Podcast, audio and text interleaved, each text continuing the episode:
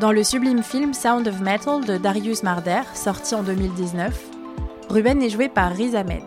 Vif, presque nerveux, avec ses beaux yeux noisettes écarquillés, Ruben est batteur dans un groupe de métal avec sa petite amie Lou. Ils tournent et vivent dans leur van, mais un jour, Ruben a un acouphène et il commence à perdre de l'audition. On vit avec lui le vertige du choc, l'effondrement, la sidération, mais tout de suite après, Ruben entre en action. Il remue ciel et terre pour trouver une solution. Julie avait appris à vivre avec une perte auditive depuis l'enfance. Malgré tout, le moment du choc ne lui a pas été épargné après la pandémie. Et comme Ruben, elle n'a pas un tempérament à se laisser abattre. Dix ans après une première tentative d'appareillage, elle a retenté l'aventure.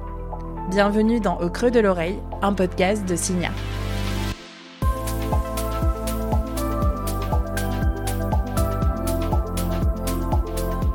À la fin du premier confinement, je retourne euh, dans mon lieu de travail. On fait la visite de tous les espaces et là je rentre chez moi et je m'effondre littéralement euh, auprès de mon compagnon.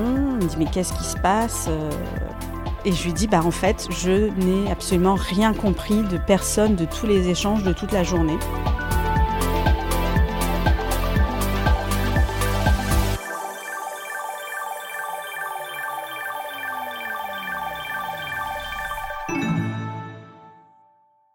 Je m'appelle Julie, j'ai 42 ans et j'habite euh, en région parisienne. Dans mon enfance, j'ai surtout euh, justement des souvenirs de sons liés à la nature, alors que j'ai grandi en ville, mais c'est beaucoup les sons de la nature euh, chez mes grands-parents, les, oiseaux. C'est beaucoup les oiseaux, le, bruissement des, arbres, de la mer. voilà, c'est vraiment des sons finalement assez précis, assez fins, assez doux. J'ai eu donc beaucoup d'otites euh, dans mon enfance. Je pense que ça a dû commencer vers 4-5 ans. Et j'ai surtout des souvenirs euh, que c'était extrêmement douloureux. Et j'ai un souvenir euh, de, vacances où je suis partie chez des amis dans le, sud-ouest. Et j'ai un souvenir de, de douleur, d'être restée allongée plusieurs jours et des vraies, vraies grosses douleurs. J'ai une sensation assez précise quand j'étais petite, c'est que prendre l'avion était aussi très très douloureux. Je me souviens que les, hôtesses de l'air euh, me préparaient avant le démarrage de l'avion ce qu'elles appelaient des oreilles de Mickey. Donc des verres en plastique avec euh, des mouchoirs euh, bouillants au fond qui permettaient justement de mieux appréhender la, montée et la descente, d'avoir moins mal, parce que sinon j'avais vraiment l'impression que, que mes oreilles allaient exploser euh, littéralement. Moi, vu mon âge, quand j'ai eu toutes ces otites, c'était les années 80 on soignait quand même beaucoup de choses euh, par euh, l'homéopathie. Voilà, je pense qu'aujourd'hui, on sait que l'homéopathie peut très bien compléter certaines choses, mais pas être l'unique traitement. Ce qui fait, je pense, que les inflammations se sont euh, enchaînées, accentuées, et c'est ce qui explique aussi le fait que j'ai perdu euh, beaucoup d'auditions euh, avec ces otites. Tout ça s'est arrêté à l'occasion d'une opération des végétations. J'imagine que je devais avoir 5-6 ans.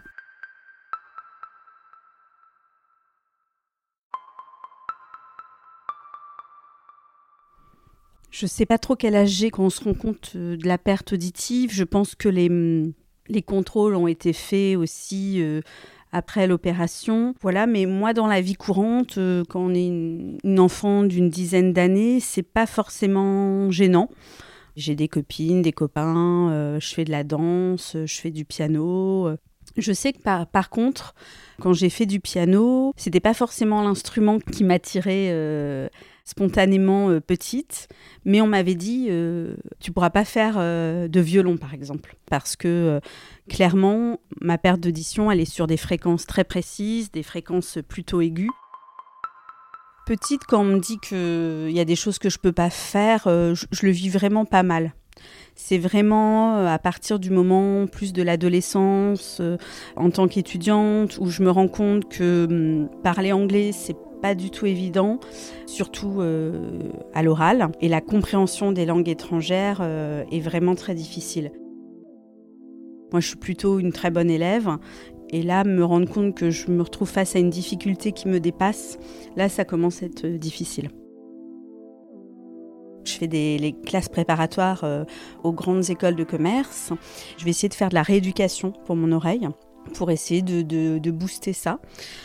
Je suis pas sûre que ça ait forcément euh, bien marché, mais en tout cas, ça m'a hum, peut-être donné un peu d'énergie j'ai bien réussi les concours, je suis rentrée dans une, très grande école.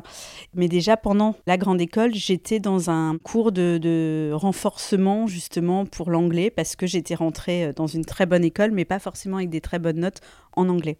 Il faut savoir que je, le sais depuis toujours que c'est vraiment les fréquences de la langue anglaise que j'entends pas bien, puisqu'en fait euh, les, fréquences euh, d'audition, elles sont voilà plus ou moins aiguës, graves.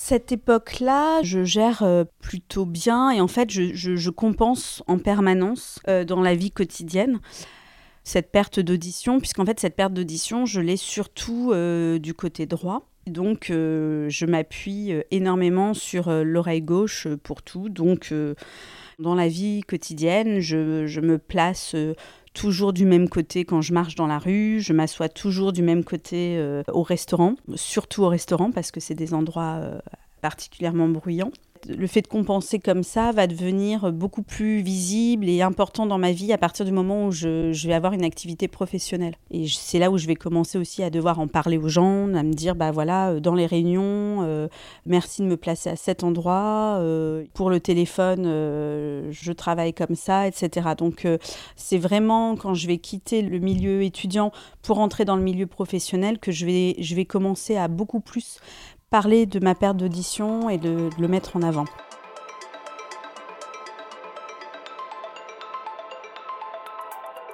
Et puis, euh, je suis en couple avec euh, un garçon qui a aussi euh, un petit peu des, des problèmes d'audition pour d'autres raisons, moins fortes que moi.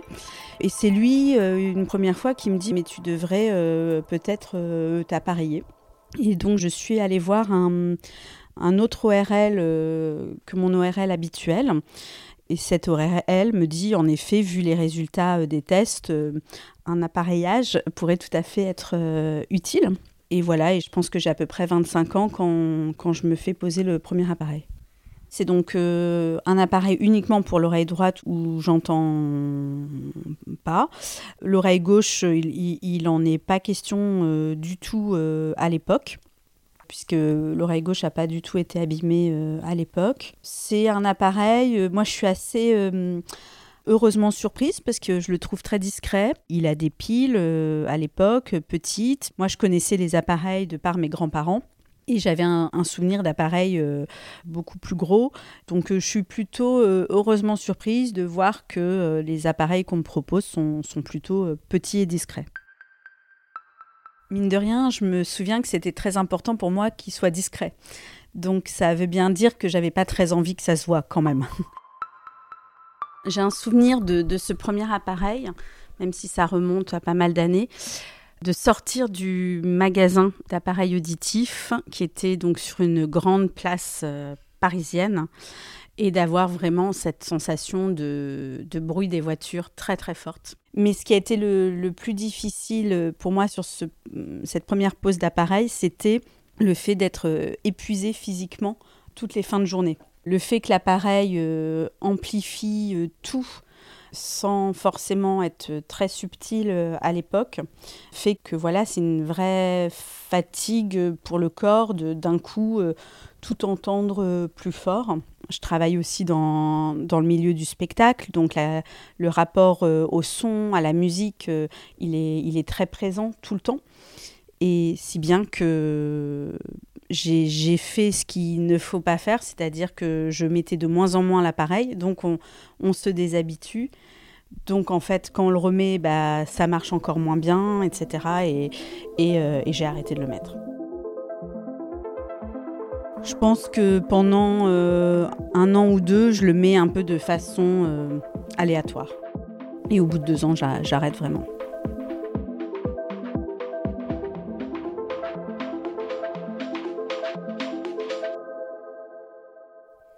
J'ai à peu près 27, 28 ans quand, j'arrête de porter ce premier appareil. Et ça ne me pose pas de problème d'arrêter je me rends compte que j'arrive euh, à compenser. Euh, je vais comprendre euh, bien plus tard qu'en fait, je lisais sur les lèvres sans le savoir. Donc, en fait, ça ne me pose pas tellement de problème d'arrêter de mettre ce premier appareil. En fait, j'ai d'autres soucis de santé bien plus graves qui arrivent à cet âge-là. Et en fait, avec cette perte d'audition de l'oreille droite et mes autres soucis de santé, je vais avoir la reconnaissance de travailleurs handicapés. Je travaille toujours beaucoup. Je me mets euh, en couple avec euh, une autre personne à qui je dis tout de suite que j'entends pas bien. Et on en rigole pas mal parce que cette personne est un très très gros ronfleur. Et donc on se dit qu'on est vraiment fait pour être ensemble parce que bah, moi, si je me mets du bon côté pour dormir, euh, j'entends rien. Et pendant toutes ces années, je vais avoir une, une vie de famille très riche, très remplie. Une douzaine d'années passent sans appareil auditif. 12 ans.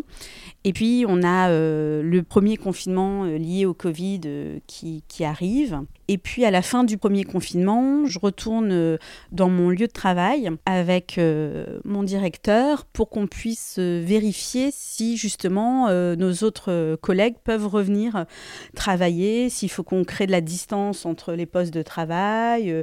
Et donc, je pars au boulot on fait la visite de, tous les espaces et là je rentre chez moi et je m'effondre littéralement euh, euh, auprès de mon compagnon. Il me dit mais qu'est-ce qui se passe Et je lui dis bah en fait je n'ai absolument rien compris de personne de tous les échanges de toute la journée.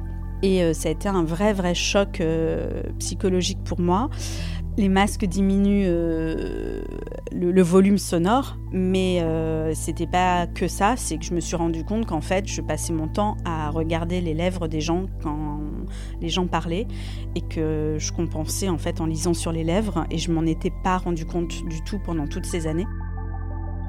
Même si je savais bien inconsciemment que je me plaçais, que je regardais beaucoup les gens droit dans les yeux, en fait, je faisais tout ça inconsciemment et, euh, donc euh, la première sortie, ce premier jour euh, avec les masques, ça a été terrible de me rendre compte que bah, j'entendais rien.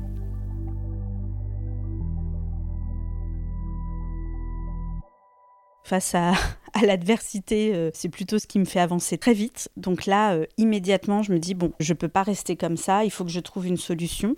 Je me suis tout de suite, euh, immédiatement remise dans un parcours pour, euh, pour être appareillée au plus vite. Alors au niveau de la médecine du travail, de toute façon, on m'a dit il faut refaire des tests pour voir où vous en êtes, puisque ça faisait très longtemps que je n'avais pas fait de test auditif.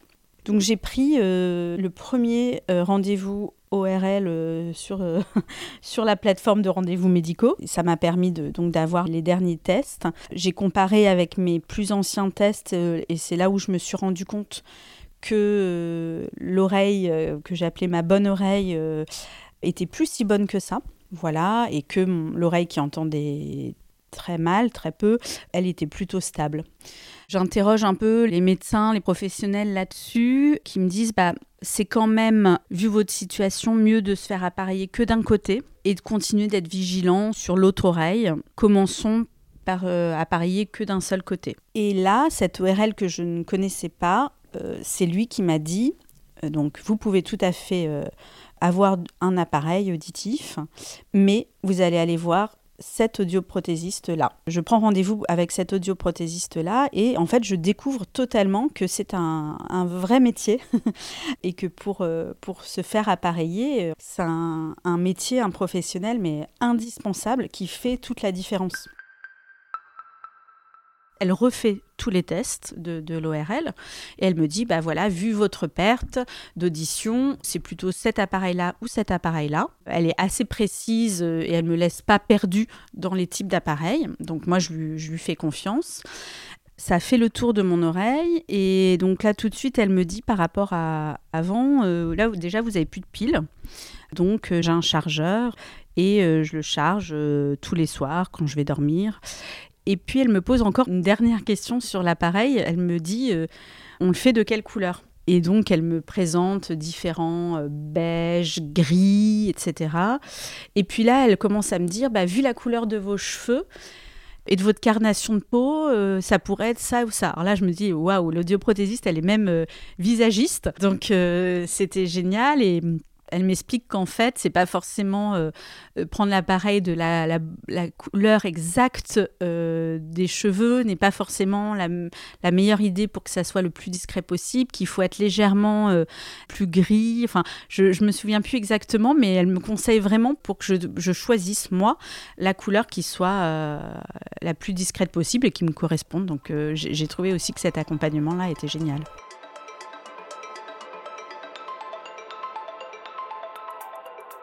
Et là va démarrer euh, un très long processus euh, pour euh, adapter l'appareil à mes besoins. La première fois où je la vois, les tests sont très très longs, très précis sur les deux oreilles, alors que je me fais apparier que sur l'oreille malentendante. Mais elle teste vraiment les deux oreilles, elle teste avec des bruits de fond, des bruits de fond extrêmement différents, voilà, elle me fait aussi beaucoup parler de ma vie quotidienne pour comprendre aussi mon rythme professionnel, les types d'interactions sonores que j'ai. Euh, je suis totalement euh, ébahie face au temps qu'on prend euh, et à l'attention qu'on prend sur tous les détails. Et je vais me rendre compte plus tard qu'en fait, c'est tous ces détails qui font toute la différence pour accepter un appareil et pour, et pour que ça soit vraiment utile. Voilà, et je vais revoir cette personne une fois par semaine euh, le premier mois et puis après je la, revois aussi euh, le deuxième mois. Voilà, donc euh, pour ajuster vraiment semaine après semaine l'appareil à ce que je ressens.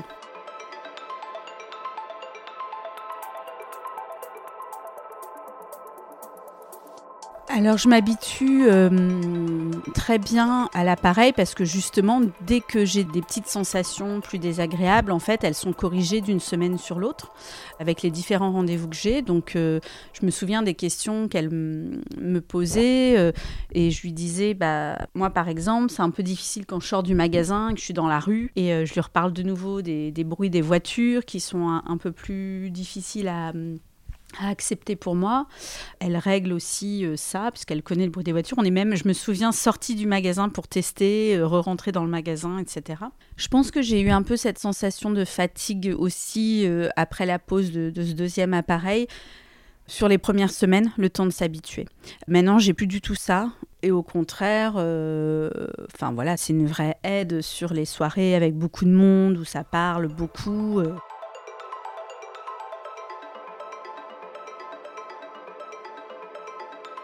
J'utilise l'appareil vraiment euh, toute la journée euh, quand je travaille. Je vais le mettre à partir du moment où je pars de chez moi pour aller au travail et je vais le garder jusqu'à ce que j'aille me coucher. Et par contre, j'ai toujours très très peur de le mettre en vacances même si je suis avec plein d'amis et que, et que c'est assez utile parce que euh, j'ai toujours peur puisque je l'oublie totalement. Maintenant, j'oublie complètement que j'ai quelque chose euh, d'électronique dans l'oreille.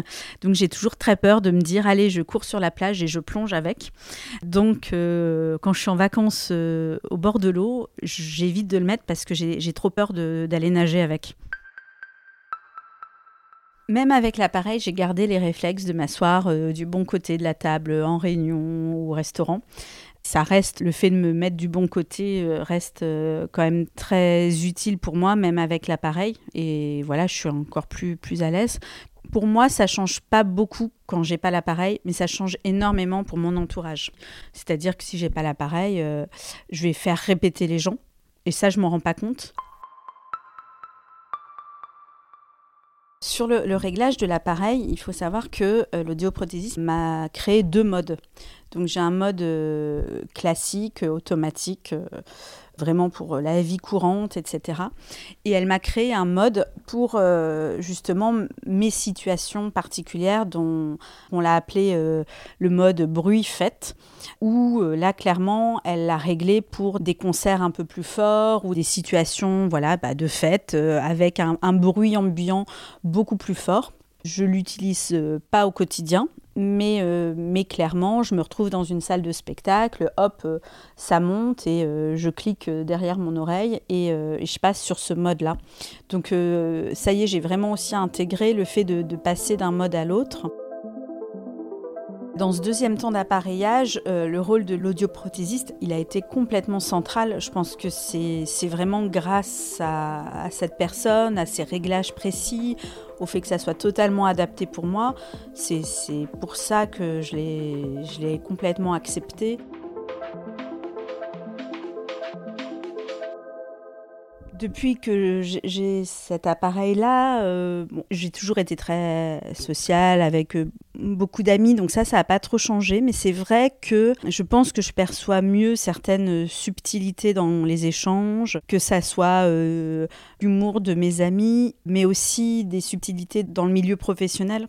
En réunion, la façon dont on peut euh, dire des choses euh, parfois très factuelles, mais on ne le dit pas de la même manière, bah, ces subtilités-là, je les perçois beaucoup mieux. Donc oui, peut-être que je suis même une meilleure professionnelle euh, depuis, que je suis appareillée. On reçoit beaucoup de, visites, de délégations de professionnels étrangers, là où je travaille. Et le fait d'accueillir des étrangers, de parler en langue étrangère euh, face à un groupe, à l'oral, de faire visiter des espaces euh, en parlant anglais, aujourd'hui, ça me fait plus peur et je me sens, euh, je me sens à l'aise. Je me pose plus, plus la question de voilà, est-ce que je vais comprendre, pas comprendre, j'y vais. Et ça, je pense que si j'avais pas été appareillée, j'aurais encore un vrai blocage pour faire ça.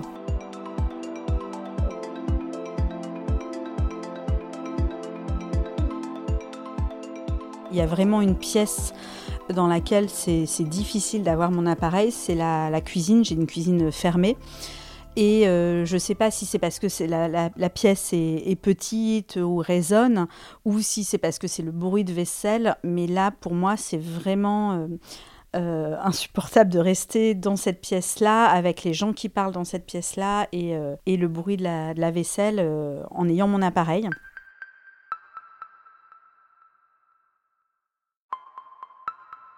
Avec ma fille qui a 5 ans, elle, elle a toujours euh, su que sa maman entendait pas forcément très bien. Donc, euh, si son père est là, je vais dormir euh, de l'autre côté où j'entends pas pour me reposer. Donc là, c'est sûr que je vais pas l'entendre. Donc, elle va venir me, me secouer au lit pour que je l'entende.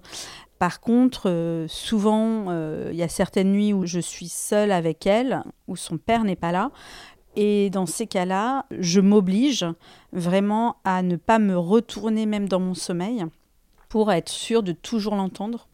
Alors c'était encore plus le cas quand elle était vraiment tout bébé, mais ça, ça a toujours été un peu une peur pour moi de ne pas entendre mon enfant pleurer euh, en pleine nuit, etc. Donc euh, c'est vrai que quand je suis toute seule et que je dois être en veille, en, dormant, je, dors un peu moins bien, je me réveille euh, très souvent la nuit pour être sûre que je me suis pas retournée du mauvais côté, que j'ai pas raté des bruits, voilà.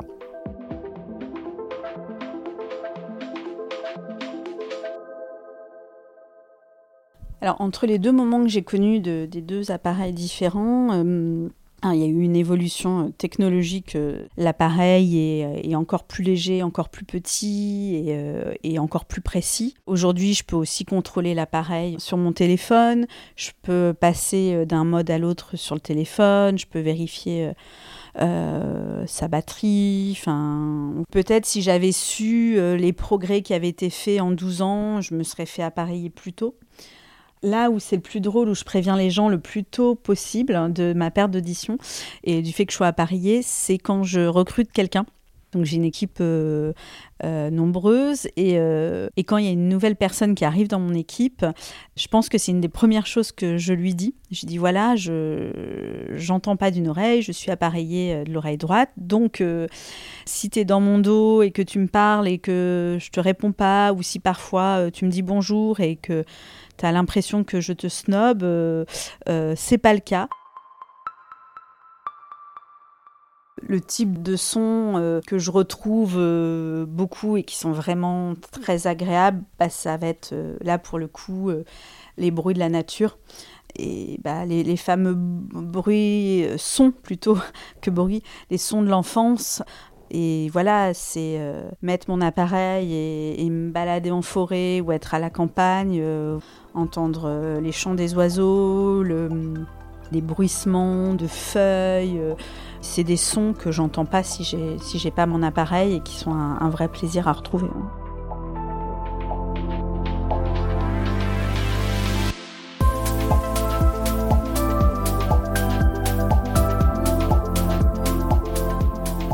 Suis le docteur Mamel Elisabeth, je suis médecin ORL et je travaille à l'hôpital Rothschild à Paris dans un service d'ORL de consultation dédié à la prise en charge des patients atteints euh, de surdité, d'acouphènes et de vertige.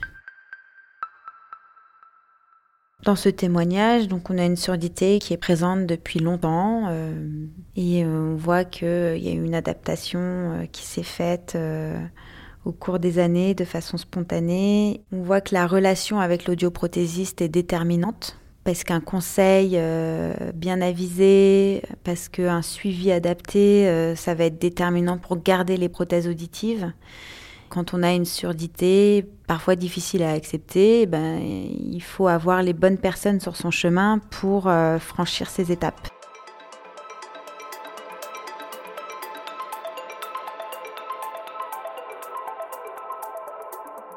Quand on a une surdité, il va y avoir des, une compensation qui va s'effectuer au niveau euh, du cerveau. Les suppléances mentales vont se mettre euh, en place et ça correspond en fait au développement de la lecture labiale, c'est-à-dire que un patient qui n'entend pas bien va s'appuyer sur le visage de son interlocuteur et plus particulièrement sur ses lèvres pour euh, faciliter la compréhension du message verbal. Ce sont les mécanismes de, compensation euh, auditive qu'on va développer plus ou moins spontanément. Le cerveau se réorganise de telle façon. Dans ce témoignage, la surdité est la conséquence d'otite euh, dans l'enfance. Le fait de faire beaucoup d'otite va euh, fragiliser l'oreille et peut effectivement provoquer des surdités qui peuvent être très variables pour le coup parce que les dégâts peuvent être euh, plus ou moins importants à différents niveaux. Hein. Ça peut atteindre le tympan, ça peut atteindre les osselets et ça peut atteindre l'oreille interne. Effectivement, il est important de soigner ses oreilles, de traiter les otites pour euh, éviter qu'elles n'impactent l'audition à long terme. Ces dernières années, euh, les technologies dans l'appareillage auditif euh, ont été importantes euh, et ont permis d'améliorer de façon significative l'audition des patients. C'est le traitement du signal sonore qui a beaucoup évolué avec le son capté qui va être adapté à l'environnement. on va avoir une automatisation du son qui va être restitué en fonction de l'environnement, calme, bruyant, semi-bruyant, euh, en fonction de l'écoute de la musique. Euh, donc il va y avoir une adaptabilité et de plus en plus euh, la prothèse est capable de s'adapter et de capter dans quel environnement on est de façon rapide. Il va y avoir aussi la, qualité, les bandes passantes qui vont être plus larges et d'autres systèmes pour traiter le signal sonore, le Larsen. Donc ça, effectivement, euh, ça s'améliore. Donc oui, il y a eu beaucoup euh, d'évolutions positives. D'année en année, il y a une réelle différence et on renouvelle les, prothèses euh, au bout de 4 ans, 5 ans, 6 ans, parce qu'il va y avoir une usure. Comme tout système électronique qui est porté toute la journée, normalement, par le patient, bah, il va falloir le renouveler. Donc en plus de la nouvelle technologie, il va pouvoir avoir un système moins usé, donc plus performant. D'année en année, oui, euh, le patient peut s'attendre à avoir une meilleure qualité euh, d'audition avec ses prothèses.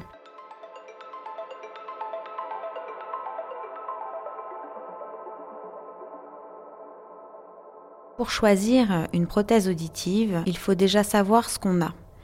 C'est-à-dire qu'un patient qui a une surdité, il doit savoir quel type de surdité il a, il doit savoir si son oreille est normale et donc il faut absolument qu'il consulte un médecin généraliste ou ORL s'il y a la moindre difficulté ou le moindre doute pour qu'il ait un diagnostic fiable et complet, qui va comprendre un examen clinique et qui va comprendre une audiométrie tonale.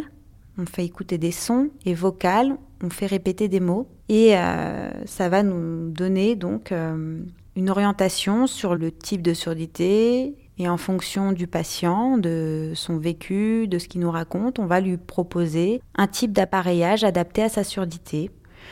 Donc l'ORL est la première étape déterminante. Et ensuite, euh, on va proposer, donc euh, si on propose des prothèses conventionnelles, on va pouvoir orienter un petit peu le patient sur ce qui va être mieux pour lui.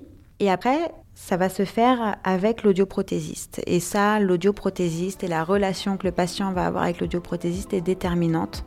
Il va falloir faire un interrogatoire orienté, là aussi, sur le type d'appareillage en fonction de l'anamnèse du patient, en fonction donc de son histoire et de ce que l'ORL aura constaté.